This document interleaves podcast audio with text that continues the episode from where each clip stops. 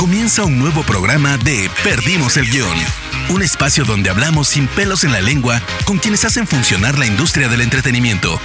Prepárate para conocer los secretos que no salen en cámara de la viva voz de sus protagonistas. Hola amigas, amigos y amigas de Spoiler Time, bienvenidos a un nuevo episodio de Perdimos el Guión. Yo soy Víctor Pineda y me pueden encontrar en todas mis redes sociales como arroba pix-pin con X.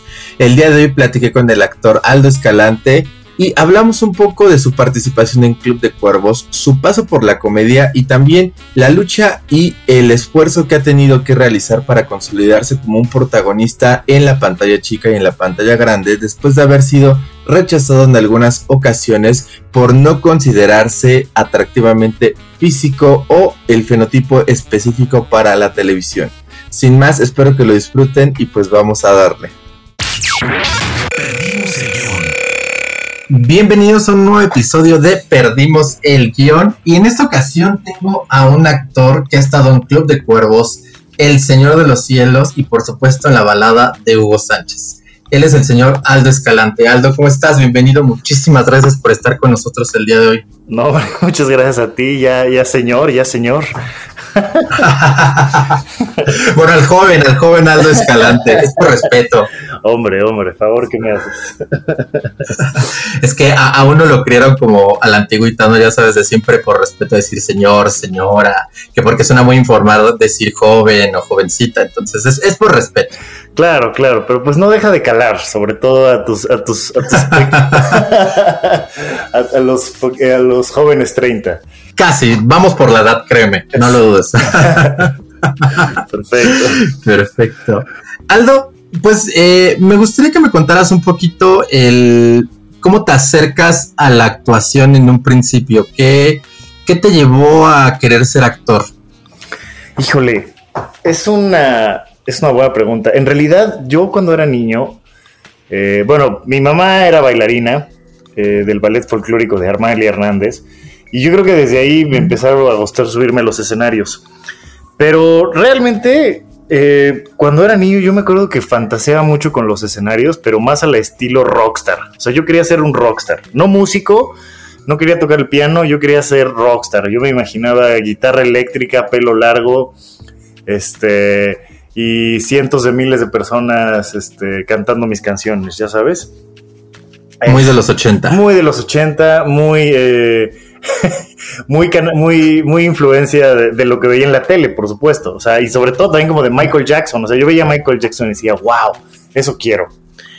Y, y también al mismo tiempo mientras veía, o sea, pues creo que yo veía mucho la tele, el Canal 5 y, veía también a Lorenzo Lamas interpretando al renegado y decía, ese hombre tiene una motocicleta y golpea a todos, yo quiero hacer eso.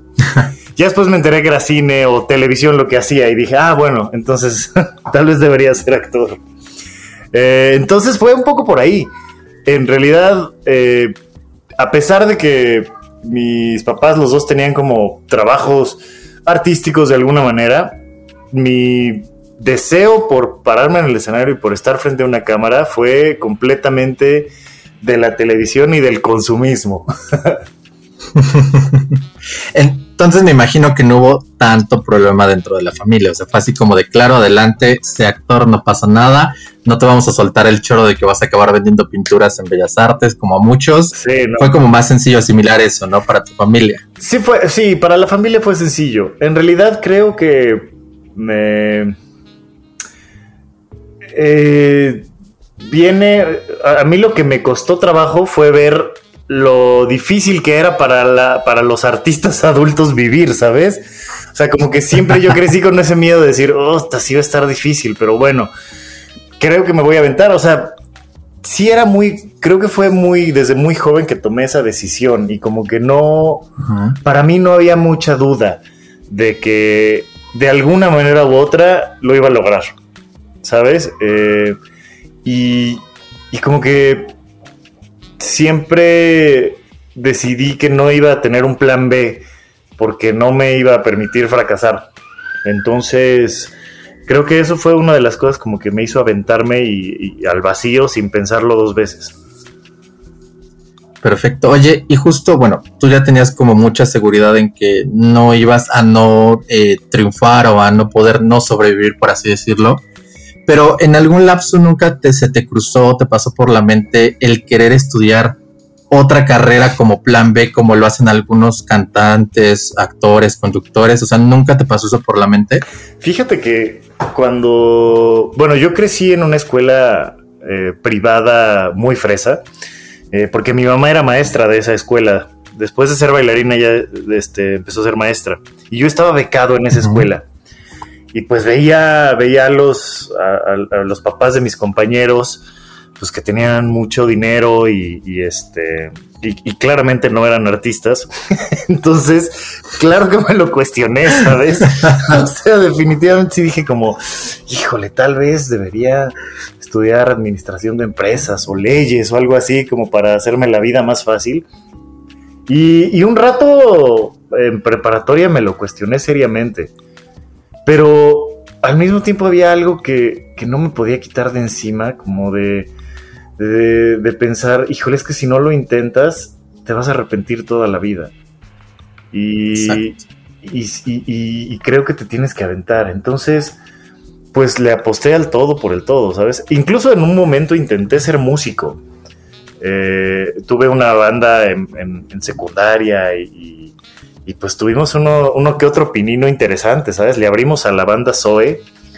Este, Sí, sí, sí, le abrimos a, los estrambóticos, a, otro grupo que se llamaba Azul Violeta.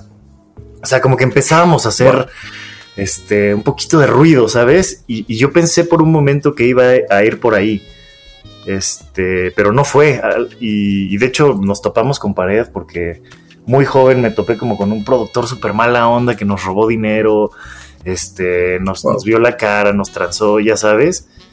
Y, fue también como una...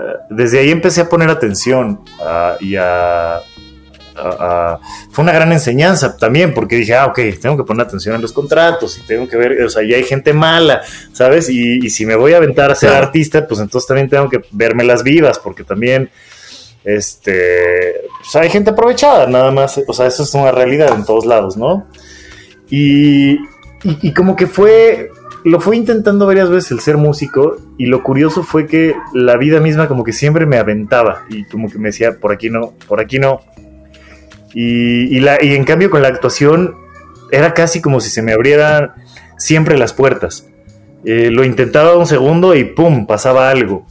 Este, mi primer trabajo, por ejemplo, que fue a los 14 años, eh, me salió sin yo buscarlo porque estaba, estaba tomando clases de actuación en una escuela que se llama Casa Azul, estaba tomando un curso, como de curso de verano, y, y el maestro me vio actuar y él me, él me invitó a trabajar a una telenovela eh, como miniserie. Y, ahí fue como cuando probé por primera vez trabajar en, un, digamos, un proyecto profesional. Y me encantó. O sea, dije, híjole, no, sí, sí, es por aquí. De aquí eres, de aquí soy. Eh, el problema fue que reprobé el año y mis papás sí me dijeron como, no, no, no, a ver, acaba primero la prepa y ya después vemos qué haces. Este, pero sí la tienes que acabar. Y, siempre ha sido un poco así con la actuación para mí, como que se abren las puertas de alguna u otra manera. Y no te voy a decir que ha sido una, o sea, que, es una carrera fácil porque no lo es. Hay muchas cosas con las que tienes que lidiar, eh, incluidas rechazos, muchos rechazos y muchos castings que no llegan a ningún lado, y muchas audiciones, y muchas veces ensayas y intentas levantar un proyecto y no pasa nada y es muy desmotivante. Pero pero aún así, cada cierto tiempo y casi, casi que cuando estaba a punto de decir ya hasta aquí llegué, algo pasaba. Entonces ha sido muy mágico en ese sentido. Y, y la verdad es que no me arrepiento. O sea, para nada me arrepiento y lo he, lo he gozado muchísimo. Eso es lo importante, ¿no? Que no te arrepientas de haber tomado la decisión. A, nada más como dato, eh, Chapoy, que sí me gustaría saber, ¿por qué ya no conté? Perdón, la, costumbre de, poner el ejemplo de, la señora, ¿no? Hombre, excelente eh, referencia. ¿Por qué ya no continuaron con, la banda? O sea, ¿qué pasó? Eh, ¿Fue una cuestión de, como en cualquier banda, de que quisieron tomar caminos separados o qué pasó ahí? Pues en realidad fue, digo, eh, si ya de por sí los adolescentes son difíciles, cinco adolescentes con un proyecto en común pues, se vuelve más difícil todavía. Y, y, justo estábamos como con este productor que se empezó a aparecer en nuestras tocadas y que nos prometió volvernos casi casi estrellas y nosotros le creímos. Este, sí, ya después te das cuenta que no funciona así. Eh, pero lo que nos dimos cuenta, o sea, lo que pasó fue que este cuate nos, eh, o sea, metió mucha cizaña y nos salieron las cosas, se torcieron las cosas, digamos. Y nos empezamos a desmoralizar y a desmotivar muchísimo. Y hubo un último concierto donde dijimos, pues ya, este, si no sale este gran concierto, como que nos habían prometido tocar en el Metropolitan.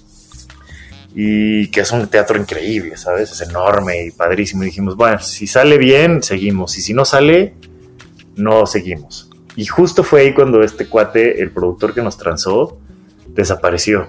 Y se peló con el dinero de no solo nosotros, sino como de otras 10 bandas de chavitos y, es un cuate, sí, que, se desapareció. No sabemos su verdadero nombre. Ya después nos dimos cuenta de que las identificaciones que nos dio para los contratos eran falsas. Una, una gran historia. Algún día la escribiré. queda bien para, para película o para algunas eh, de, esas de plataforma. De algo le sacaré provecho, te lo puedo asegurar. en unos meses ya, ya, te veremos ahí dirigiendo el primer episodio, muy bien. Sí, pero entonces fue una cosa así, fue como decir, pues ya, ya, por aquí no es. Y nos fuimos todos muy tristes. Y fue duro, pero también fue una gran enseñanza. Eh, fue una gran enseñanza y fue un fracaso, porque de los fracasos aprendes, obviamente porque tú ya no decidiste cómo tomar el camino de la música. O sea, digo, sé que te gustaba la actuación, estabas como apasionado, pero a lo mejor no sé si te entró el pique como por decir, quiero seguir viendo a ver qué pasa. Como que me di cuenta que también la disciplina que tenía yo eh, era más fácil para mí, me entretenía más como discernir un personaje o ver cine que practicar, eh, que, estar practicando un instrumento. Este sí me. O sea, como que sí sentí que era, era más lo mío. Además que mientras empecé a grabar mi primer disco con esta banda, eh, yo audicioné para una película que después fue muy importante que se llamaba Quemar las naves. Y estuve, y me quedé, en realidad. Eh, fue una como decisión mía de decir, híjole, no puedes hacer las dos. ¿Qué quieres? ¿Hacer la película o hacer la banda? O hacer la banda? Y, dije, pues voy a intentar hacer la banda porque siento que con la, que la actuación lo puedo volver a hacer después. Y, y a ver qué tal sale. Y después ya me arrepentí y dije como, ay, hubiera hecho esa película que lo fue tan bien, ¿sabes? Pero bueno, son decisiones que va uno tomando. Justo, y yo justo te iba a preguntar, ¿te arrepentiste? Pero ya me lo respondiste, perfecto. Pues, o sea, estás chavo y estás haciendo. Todo el mundo hace lo mejor que puede con la información que tiene.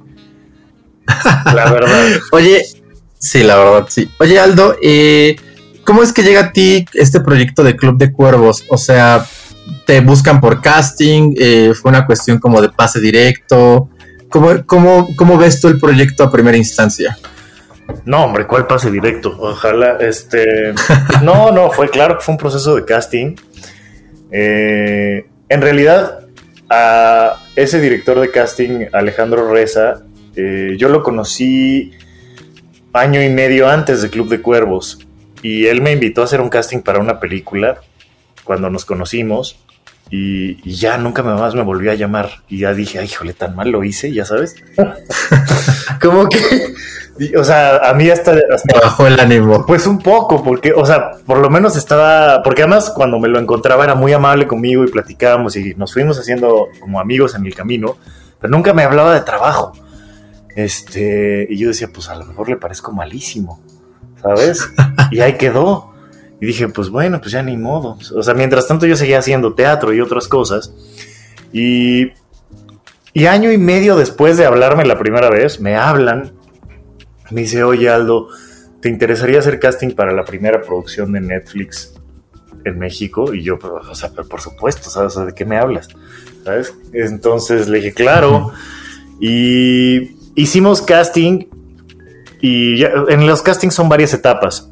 Este, ya como por la segunda o tercera etapa, no me acuerdo, Este, llegué al casting y había, estaban todos, estaba Luis Gerardo, estaba Mariana, estaba Gary Rasraki, estaban como tres productores, este, el, director de casting, este, mucha gente, ¿sabes? Era un cuarto lleno de personas. Y, y sí, la verdad es que siendo tan novato, sí me, o sea, me puse nerviosísimo. Y, traté de, dije, bueno, pues ya hazlo como lo traes preparado y ni modo. Y lo hice y se empezaron a reír mucho. Y más nervioso me ponía porque no estaba seguro que se estaban riendo del personaje. o sea, tal vez, o sea, mi inseguridad también decía, chale, tan mal lo estoy haciendo que se están riendo. Entonces, más serio me ponía y más se reían. Y este. Y, y se empezaron a reír muchísimo. Y ya terminé la escena ya vi que estaban como muy alivianados y me dijeron, no, pues muchas gracias. Me despedí, terminé de, de, de, recogí mis cosas, terminé el casting, salí y me alcanza el director y me dice, Aldo, espérate, espérate, no te vayas. Y yo, ¿qué pasó? Me dice, pues ¿para qué sigo buscando? Eres tú. Bienvenido a Club Cuervos. y, me dio un abrazo y, y, así, así empezó Club de Cuervos para mí. Y fue una cosa increíble, porque la verdad es que eso nunca pasa. Generalmente te hacen esperar varias semanas para darte un resultado o una respuesta, ¿sabes? Sí. Entonces sí fue un momento muy, muy, muy bello, la verdad. ¿Te has puesto a pensar qué hubiera sido tu vida y tu carrera si no te hubieras quedado con el papel? Híjole. No, realmente. ¿eh? Probablemente me hubiera puesto muy triste. Lo que pasa es que también fueron, o sea, como se fueron dando las cosas, fue chistoso porque mi personaje de, Club de Cuervos, Carmelo, en realidad tenía seis escenas en un principio en la serie y, y lo despedían y ya no volvía a salir.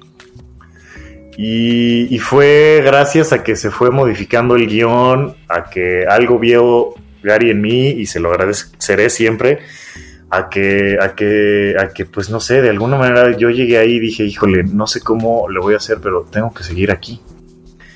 Este, porque algo está pasando aquí. Esto, esto es lo que, esto es lo que quiero.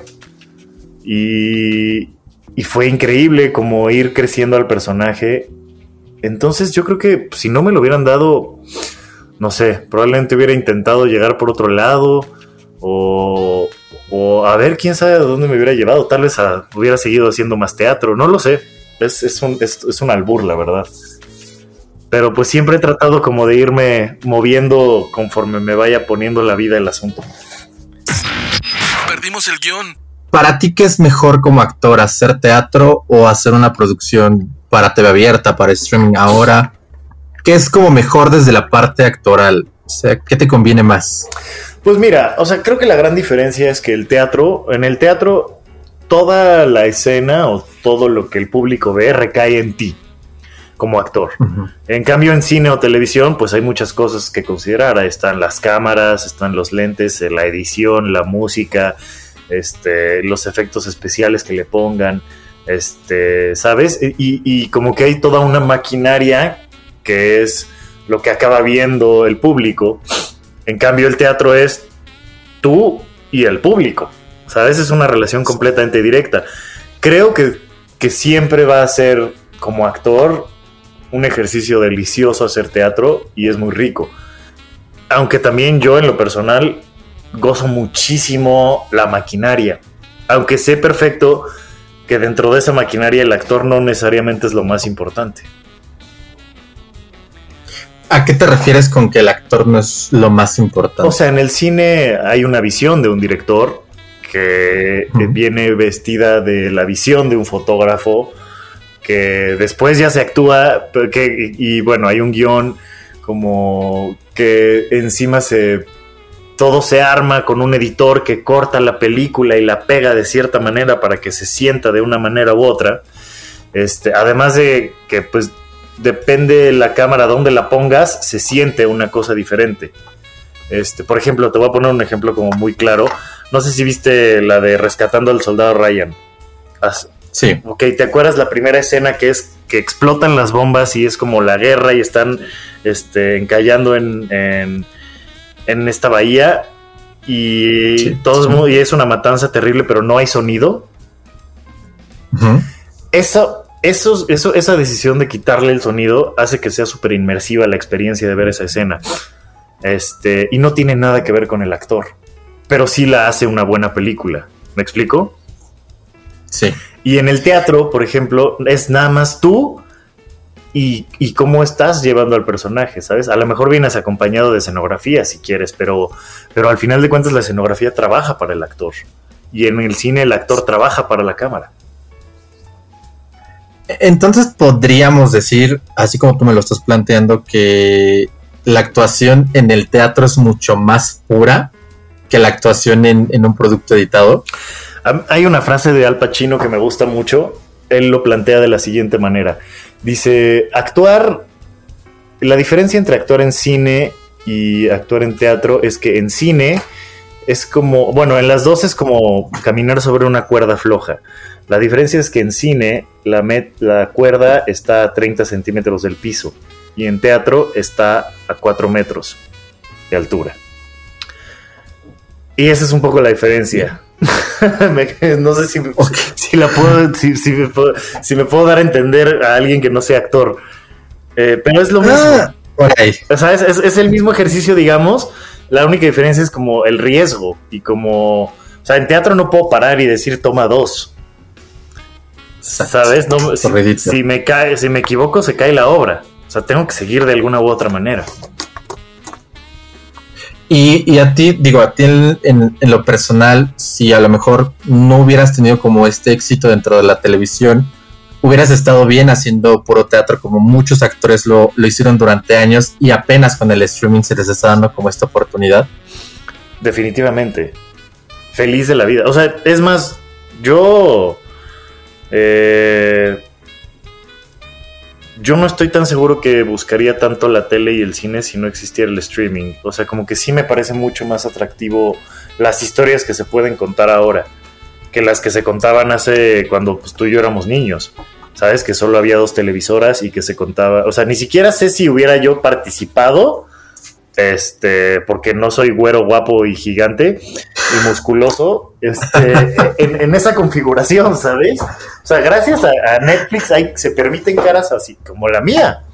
Es, y es una realidad, ¿sabes? No, no, está cañón, pero sí, sí Televisa, estoy, o sea, a mí me lo, me lo dijeron en algún momento como, güey, o sea, neta, Aldo, o sea, serás muy bueno y lo que quieras, pero tú no vas a protagonizar nada. O sea, eh, cuando...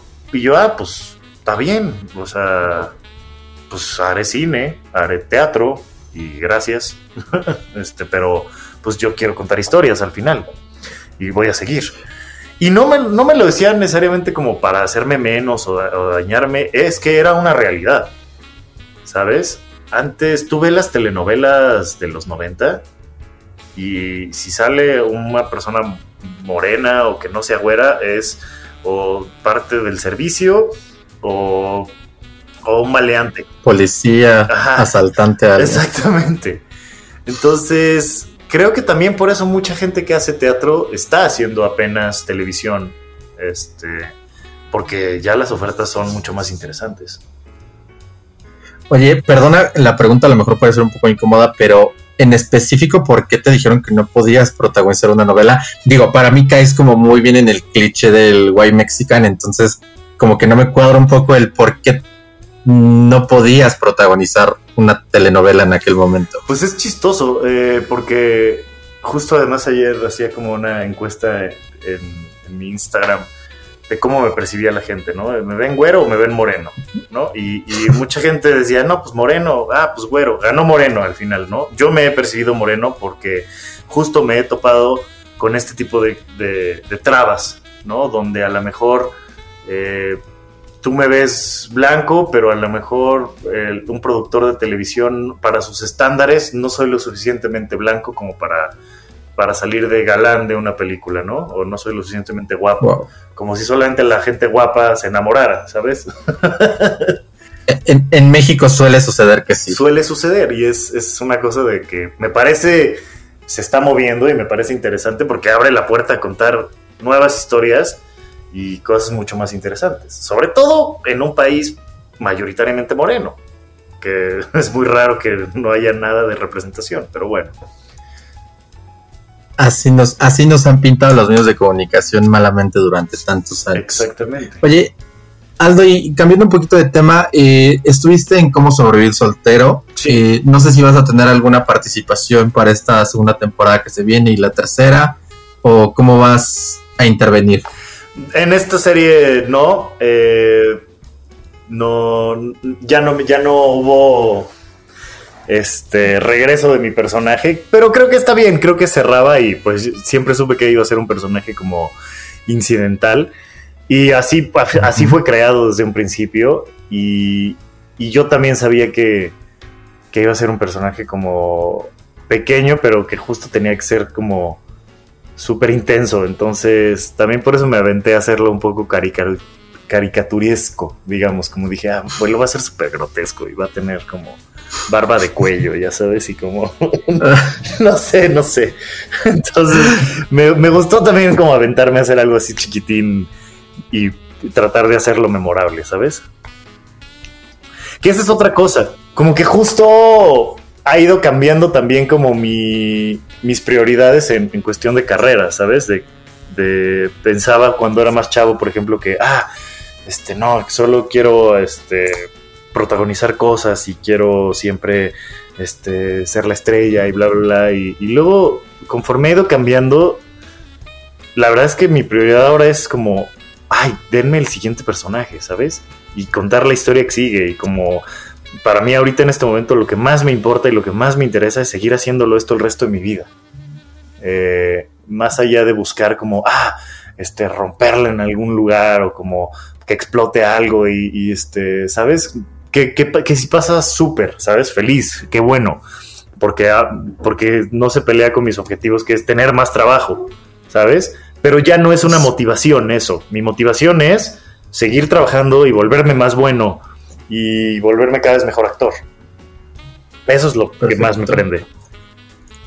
Y justo en base a lo que me acabas de decir, me, me surge una duda. Digo, ahorita me comentaste que ya han cambiado tus ideales respecto a lo que quieres hacer pero me imagino que siempre has tenido como un ideal de proyecto a realizar. ¿Ese ideal de proyecto a realizar sigue siendo el mismo de hace algunos años o igual se ha ido modificando con el paso del tiempo? Yo creo que va cambiando. Y te digo, ¿sabes qué? Siento como que si en algún momento digo, ah, ya llegué o ya esto, esto era lo que quería, en ese momento se va a acabar mi carrera. Entonces trato como de nunca estar cómodo y como de nunca sentir que ya llegué a algún lugar. Eh, al contrario, siempre soy muy crítico de lo que hago y si lo veo, a pesar de que sea algo bueno, eh, le voy a encontrar cositas que mejorar y, voy a tomar nota y voy a sufrir viéndome y, y, voy a, y voy a intentar hacerlo mejor la próxima vez. Entonces va por ahí, yo creo. Muy bien. Aldo, y ya para ir cerrando un poquito eh, lo de tus proyectos y hacerte unas preguntitas que acá tenemos de cajón. Ok. Eh, cuéntame un poquito de, este proyecto que traes con Netflix, que es eh, Fondeados. De cómo llega a ti también, de qué va a ir el proyectito. Claro, pues bueno, justo hablando de lo anterior, es mi primer protagónico. Y lo gocé, lo gocé muchísimo. gocé como la posibilidad de participar en un proyecto de principio a fin y, todos los días ir a trabajar y, como participar como de lleno en el proceso creativo de la película. Eso me fascinó. Este, es una comedia eh, escrita y dirigida por Marcos Bucay, que fue uno de los escritores de Club de Cuervos, precisamente. Este, y que de ahí, digamos que aparecimos en el radar el uno del otro. Eh, hubo un proceso de casting, pero yo a Marcos yo ya lo había buscado años atrás con la intención de, oye, hagamos algo juntos, me gusta cómo escribes, ¿sabes? Y en ese momento me acuerdo que hasta me dijo como, uy, Aldo, me encantaría, pero yo no tengo trabajo, ¿sabes? Este, y pues así ha sido, ¿sabes? lo, lo divertido de esta carrera también es que haces clic con alguien y a lo mejor en ese momento no se dan las cosas, pero años después pasa, ¿sabes? Y, también por eso te digo que lo que más me prende es como seguir adelante, porque quién sabe qué sorpresas me vaya a topar más adelante o gente con la que ya me he cruzado en el camino, que a lo mejor en unos años me hablen y, diga, y me digan, ahora sí ya estoy listo, ¿no? Ahora sí, o yo, yo ya estoy listo para trabajar contigo, ¿qué hacemos? No sé. Muy bien. Oye, ¿y crees que este protagónico eh, llega tarde para ti? O sea, ¿o crees que está llegando en el momento? La verdad creo que justo está llegando en un gran momento. Eh, por varias razones. Una, creo que me sentí más preparado profesionalmente hablando para cargar con el peso de una película. Eh, dos, también creo que tengo la madurez suficiente como para verlo con cierta distancia y pase lo que pase con la película, si le va muy bien o si no le va tan bien, como no clavarme, ¿sabes? Como no dejar que eso me defina, ni que defina mi carrera a partir de esto, sino es una más, ¿sabes? Qué bueno que le fue muy bien, venga lo que sigue. Ay, no le fue tan bien, venga lo que sigue, ¿sabes? Y seguir adelante. Entonces, creo que cae muy bien y, y sobre todo cae en un momento de mi vida donde estoy como muy consciente de lo que estoy haciendo o estoy tratando de ser consciente de lo que estoy haciendo y de, y de cómo me muevo en el mundo. Y tuve la oportunidad y de, como por un momentito voltear, dar un pasito atrás y verlo con distancia y decir, qué chingón esto que me está pasando. Qué padre. La verdad es que sí puedo ver lo afortunado que soy y lo pude ver en ese momento mientras lo filmaba y es una cosa que valoré muchísimo. Ya lo que pase será cosa de si a la gente le gusta o no y ya veremos. ya me dirás tú también. Esperemos, esperemos que, le guste a la gente y vas a ver que va a tener muchísimo éxito la, la peli. Así que Ojalá tranquilo. que sí. Sobre todo porque ojalá que sí, para que venga más trabajo más padre y que también las plataformas vean que hacer proyectos diferentes puede funcionar. ¿sabes? Y que contemos historias nuevas. Ya para ir cerrando, acá tenemos dos preguntitas de ley. Ok. Eh, la primera es saber qué talento que no posees te gustaría poseer y por qué. Híjole, me encantaría tocar la guitarra increíblemente bien. Ok. Eh, y a lo mejor no es que no tenga talento, solo no me he puesto a aprender guitarra porque, porque soy desesperado a la hora de aprender, este, a la hora de practicar, pero así tocar como, no sé, este, Jimmy Page o algo así, sí, sí, sí, ya sabes, o sea, echarme unos solos acá, este, loquísimos de Pink Floyd, me encantaría, ¿sabes? Me fascinaría hasta poder vivir eso. Muy bien. Oye, aprovecho esta pregunta para hacerte otra. Eh, si hubieras tenido la oportunidad de seguir con la banda y poder abrirle a algún artista, ¿a quién hubiera sido? Híjole. Digo, más allá de que lo hiciste con, con Zoe, con estas bandas, ¿a qué otra lo hubieras abierto? Híjole, es que ya viendo la retrospectiva sí éramos medio malos, la verdad. ok. Pero en ese momento de adolescente probablemente me hubiera encantado abrirle a Café Tacuba. Bien. Digo que por ahí se iba a la par con Zoe, pero, pero bien, bien. Sí, sí, sí. No, bueno, en ese momento Zoe todavía no era, o sea, bueno, sí, sí era grande, pero Café Tacuba siempre ha sido como otro nivel, ¿no? Bueno, quién sabe, ya ahorita. Sí, ya ahorita ya murió, pero en su momento lo fue, al igual que Zoe, que ya murió también hace mucho tiempo. Sí, también mi banda, qué bueno que murió. Yo no lo dije. no, sí era mala, mala.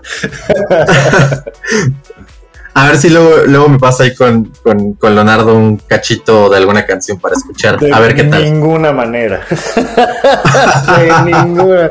Ellos me van a enterrar con esos discos. Vamos a indagar, no te preocupes. Vamos a investigar. Perfecto. Aldo, ya, ya para cerrar, eh, me gustaría saber qué película y qué serie son de ley que todo el público tiene que ver.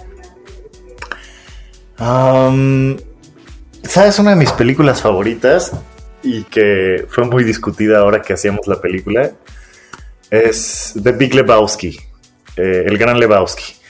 Es una película de los hermanos Cohen, este, protagonizada por Jeff Bridges.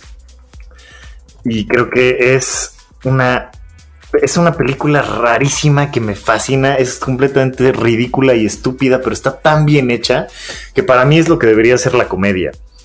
¿Sabes? Como una situación completamente absurda y extraordinaria, pero súper bien actuada y muy en serio. O sea, tiene actores impresionantes, todos son unos genios, todos, todos, todos. Este. Y, o sea, y la película se trata de una persona a la que, porque tiene el mismo nombre que un millonario, este, le, hacen pipí en su, en su tapete. Y a partir de ahí todo se va al carajo. O sea, imagínate tú qué fantástica historia. No es un desempleado que es confundido por el millonario y, que, o sea, entonces él va a quejarse con el millonario y a partir de ahí todo se va al diablo.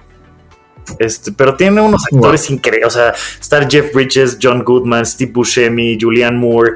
O sea, puro cuate increíble y, o sea, y actrices increíbles. O sea, estaba Philip Seymour Hoffman, que es para mí de los mejores actores de la historia del cine. Este, no, es un, si no la has visto, por favor, échatela porque es una joya. La, voy a ver porque realmente sí es la primera vez que, la escucho, así que la voy a buscar. Fantástico, porque sí, neta, es una cosa rarísima y está increíble. Suena interesante. Y de series, eh, a mí me gusta mucho la primera temporada de True Detective. Este, solo la primera. Solo la primera. Es una, es que hay tres, pero cada una cuenta una historia diferente. Este, y no tienen nada que ver una con la otra. Pero la primera temporada es una joya. O sea, es una cosa impresionante. A mí me gustan mucho estas cosas como obscuronas de detectives y ya sabes. Este, y va muy de eso. Es, es, es lentona al principio, pero te juro que en cuanto, o sea, antes de que te des cuenta, ya estás inmerso en un universo que no puedes creerlo. Entonces, eh, a mí me parece fantástica. Muy buena lección. Digo, es, la primera vez que escucho que a alguien le gusta tanto tu Detective, así que buena lección. Muy buena lección. Muchas gracias. Perfecto. Aldo, yo te agradezco muchísimo que te dieras el tiempo para estar acá un ratito platicando. Este, de verdad te lo agradezco. Te deseo muchísimo éxito con, con esta película que viene y con los demás proyectos que tengas en un futuro. Y pues espero que también podamos platicar en otro momento de algún otro proyecto. De verdad te lo agradezco, Aldo. Muchas gracias y seguro que sí, nos estaremos escuchando pronto. Muchas gracias por todo y que venga, que venga lo bueno. Esperemos que sí. Gracias a todos que nos escucharon y nos vemos en el próximo episodio. Hasta la próxima. Llegamos al final de Perdimos el guion. Gracias por acompañarnos y no te pierdas un nuevo programa cada martes donde hablaremos sin pelos en la lengua con quienes hacen funcionar la industria del entretenimiento. Perdimos el guion.